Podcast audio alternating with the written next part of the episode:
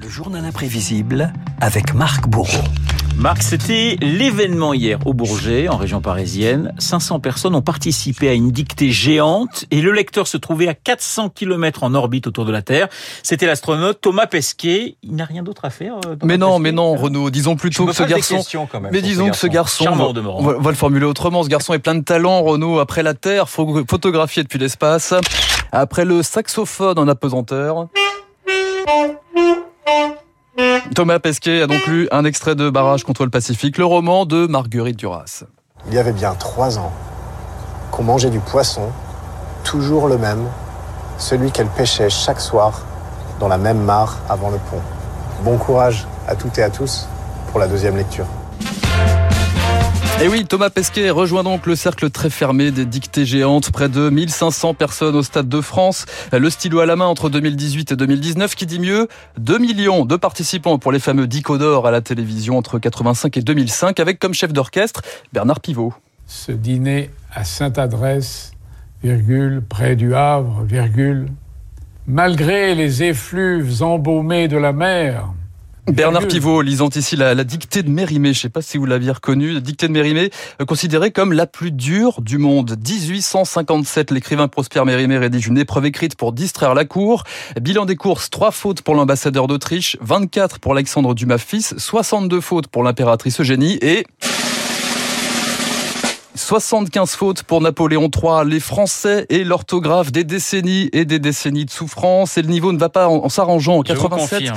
et oui, en 87, tenez, les écoliers faisaient 10,6 fautes en moyenne à la dictée. C'était 17,8 en 2015. Pour autant, est-ce que c'était mieux avant? Eh bien, pas si sûr. Écoutez ces élèves interrogés dans les années 70. Professeur, ça s'écrit comment? P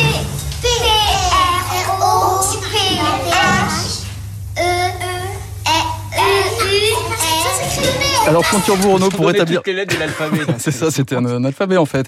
Euh, donc l'orthographe de professeur, hein, évidemment, c'est euh, P-R-O, euh, euh, F-E, 2-S, Oui, enfin, vous R, voyez etc. Euh, C'était euh, donc pas au point. Et chez les adultes, il y a une profession qui bat des records, les journalistes, hein, Ah bah oui, figurez-vous. forcément. Reportage de France 2 avec euh, l'inventeur du site Becherel Tamer, sorte de vigie euh, 2.0 de l'orthographe, qui avait repéré une belle petite perle. On a une chaîne d'infos en continu qui se retrouve à écrire recrudescence en deux mots. Ce que je dénonce, c'est surtout qu'en fait, les gens ne se relisent même pas et que ça prend cinq minutes et euh, ça évite de passer pour des idiots. Donc maintenant, vous le savez, Renaud, pensez à vous relire. Alors comment s'améliorer Je fais de la radio, cher ami. hein. Ça, c'est l'avantage. C'est un gros avantage. Alors, comment s'améliorer? Peut-être d'abord en prenant les élèves par la main, comme dans Topaz de Marcel Pagnol, Fernandel, dans le rôle d'un instituteur un peu zélé. Des moutons étaient en sûreté dans un parc. Des moutons. Des moutons. Voyons, mon enfant, faites un effort. Était, était, hunt. C'est-à-dire qu'il n'y avait pas qu'un mouton. Il y avait plusieurs moutons. Donc ne pas oublier le pluriel, joli, évidemment. Autre solution, Renaud, ranger les classiques et s'adapter à son temps pour la dictée Les Inconnus et inventer la dictée à partir d'un article de Paris Match sur Johnny Hallyday. Johnny a dit à Adeline, Johnny a dit à Adeline, sinon ça fait Adelin, à que c'est chouette. La réforme de l'orthographe m'eût sans doute évité des baffes. Et oui, pourquoi les- ne pas réformer tout simplement l'orthographe si elle est trop dure, comme, pour le, comme le demande Pierre Perret? Bon courage, la dernière d'ampleur remonte à 1990. Toutefois, l'Académie française se contente d'apporter régulièrement quelques précisions, comme le montrait ce reportage télé en 77. l'Académie française vient de prendre une grande décision. C'est très sérieux. C'est officiel. Nous pouvons désormais écrire imbécilité avec un seul L au lieu de deux. C'est une révolution.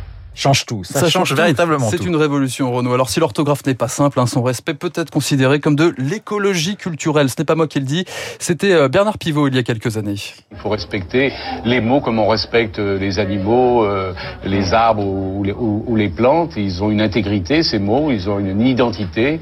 Et l'orthographe, c'est simplement ce respect que nous devons aux mots qui sont les- des êtres très chers. Les, les mots, ils sont dans notre intimité. On s'adresse à Dieu avec des mots. Ils sont partout, les mots dans le journal, dans les livres, sur les les murs, partout. Donc respectons les mots, c'est tout. Allez, un petit conseil euh, mnémotechnique pour euh, finir, Renaud. Une échoppe s'écrit avec deux P, car l'échoppe n'a pas une mais deux portes. Enfin, n'oubliez pas que la libellule est un insecte qui a quatre L, exactement comme son nom. Voilà, il est très fort ce, ce, ce Marc Bourreau, si fort que l'était David Barrault, qui n'avait que des 20 entre la sixième et la troisième, hein, David, c'est ça Exactement. Voilà, bah, c'était pas tout à fait mon cas. L'orthographe est plus qu'une mauvaise habitude, c'est une vanité, disait Raymond Queneau. Et l'orthographe est du respect, c'est une sorte de politesse, aurait pu lui répondre Alain. Je vous laisse choisir laquelle de ces citations vous préférez. J'ai plutôt, je vous ne le cache pas, une petite préférence pour la première parce que j'ai toujours eu beaucoup, beaucoup de mal avec l'orthographe. En attendant, il est 7h55 sur Radio Classique. Merci Marc. Euh, Le décryptage de David.